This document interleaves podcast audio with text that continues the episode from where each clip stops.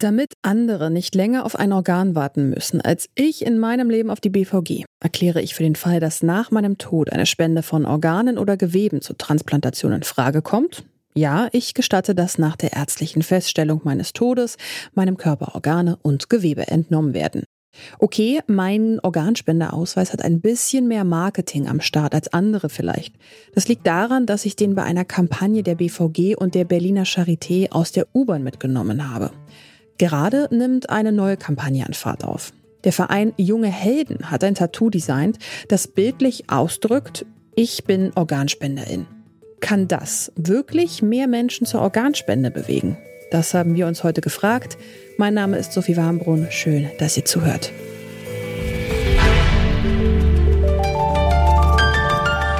Zurück zum Thema.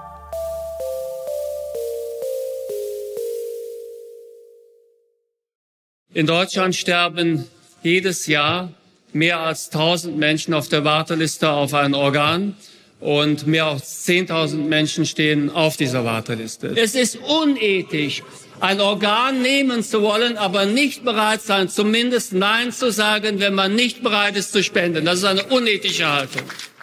So Karl Lauterbach vor drei Jahren im Bundestag. Da haben die Abgeordneten darüber debattiert, ob die Bereitschaft zur Organspende künftig per Widerspruch statt per Zustimmung geklärt werden soll. Doch es bleibt dabei. Für eine Organspende braucht es in Deutschland eine explizite Einwilligung. Mittlerweile ist Lauterbach Bundesgesundheitsminister und nach wie vor warten fast 10.000 Menschen auf Spenderorgane. Laut der Deutschen Stiftung Organtransplantation kommen im vergangenen Jahr auf eine Million EinwohnerInnen gerade einmal rund zehn SpenderInnen. Immerhin in den letzten Monaten sind die Zahlen im Vergleich zum gleichen Zeitraum im Vorjahr wieder gestiegen. An mangelnder Bereitschaft liegt es jedenfalls nicht. Laut der Bundeszentrale für gesundheitliche Aufklärung sind rund 84 Prozent der Bevölkerung grundsätzlich bereit, ihre Organe zu spenden. Nur 44 Prozent haben das aber auch schriftlich festgehalten. Wer das nicht tut, für den entscheiden die Angehörigen nach dem Tod. Und die wissen oft nicht, was die Verstorbenen zu Lebzeiten beschlossen haben. Das ist aber nicht das einzige Problem. Dr. Jorit Ness ist Geschäftsführer der Stiftung Überleben. Die Stiftung hat es sich zur Aufgabe gemacht, über die Organspende aufzuklären und zu Diskussionen anzuregen. Er sagt, das Problem ist sicherlich sehr vielseitig. Neben dem kulturellen Problem, es gibt Länder, die gehen mit dem Thema Organspende auch ganz anders um, viel offener um. Da steht erst noch viel mehr auch im Mittelpunkt im Alltag sozusagen gibt es sicherlich auch systemische Gründe.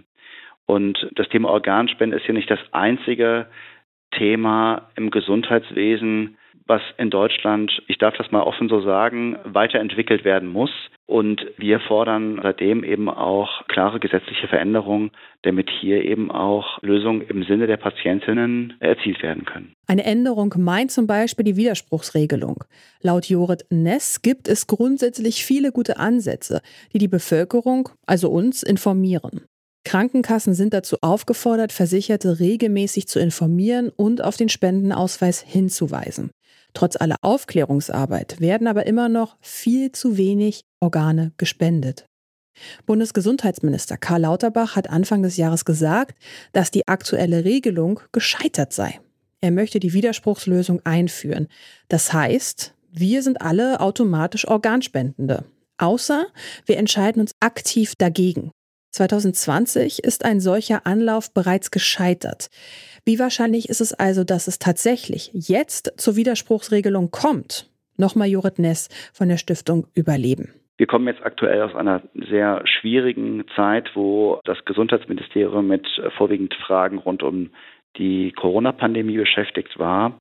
Und das Gesetz, was eben Anfang 2020 beschlossen wurde, auch noch nicht vollumfänglich umgesetzt wurde.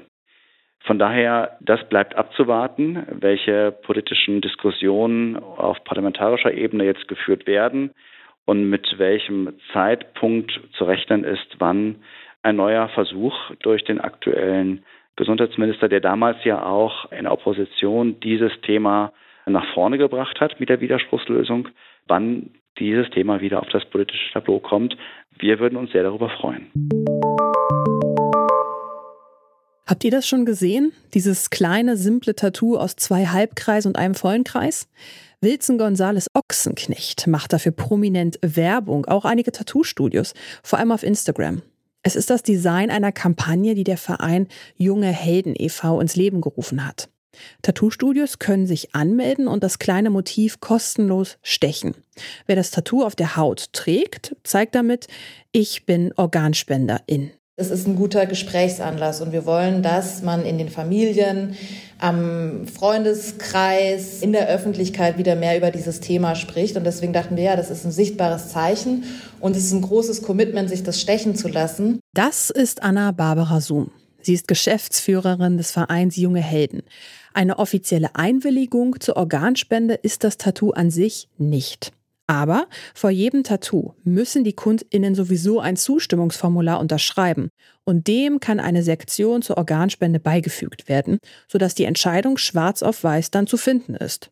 Das Hauptanliegen ist laut Anna-Barbara Sum Gespräche über die Organspende überhaupt erstmal in Gang zu bringen. Das eine bedingt das andere. Also das Gespräch wird dazu führen, dass mehr Organe gespendet werden können, weil gerade ist diese Situation so, dass äh, im Ernstfall, also wenn es darum geht, dass jemand seine Organe spenden kann, weil der Hirntod eingetreten ist, die Angehörigen oft nicht wissen, was der Wunsch war, was der Wille war. Entweder weil man nicht darüber geredet hat oder weil es nirgends vermerkt ist.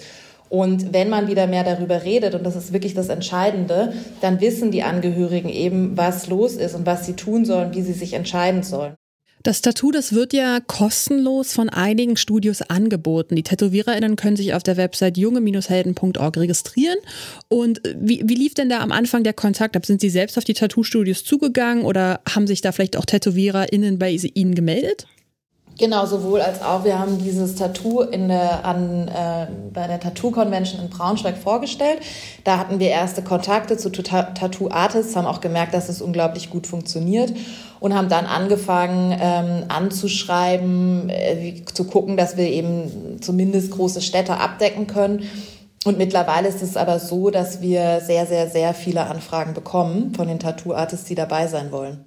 Eine, die schon mit dabei ist, ist Stefanie. Sie tätowiert im Atelier Juven Inc. in Köln und macht jetzt auf ihrer Instagram-Seite Splitterfasernackt jetzt Werbung für das Organspendetattoo.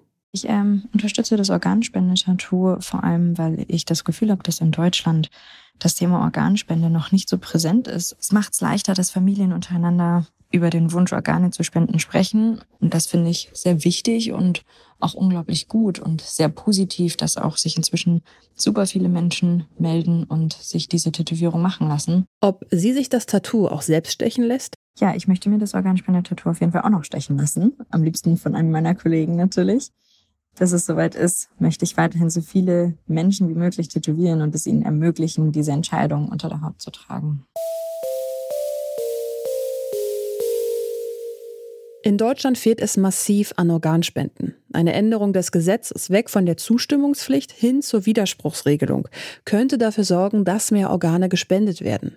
Das zeigt sich im Vergleich zu Nachbarländern, bei denen die Spendenzahlen deutlich höher liegen.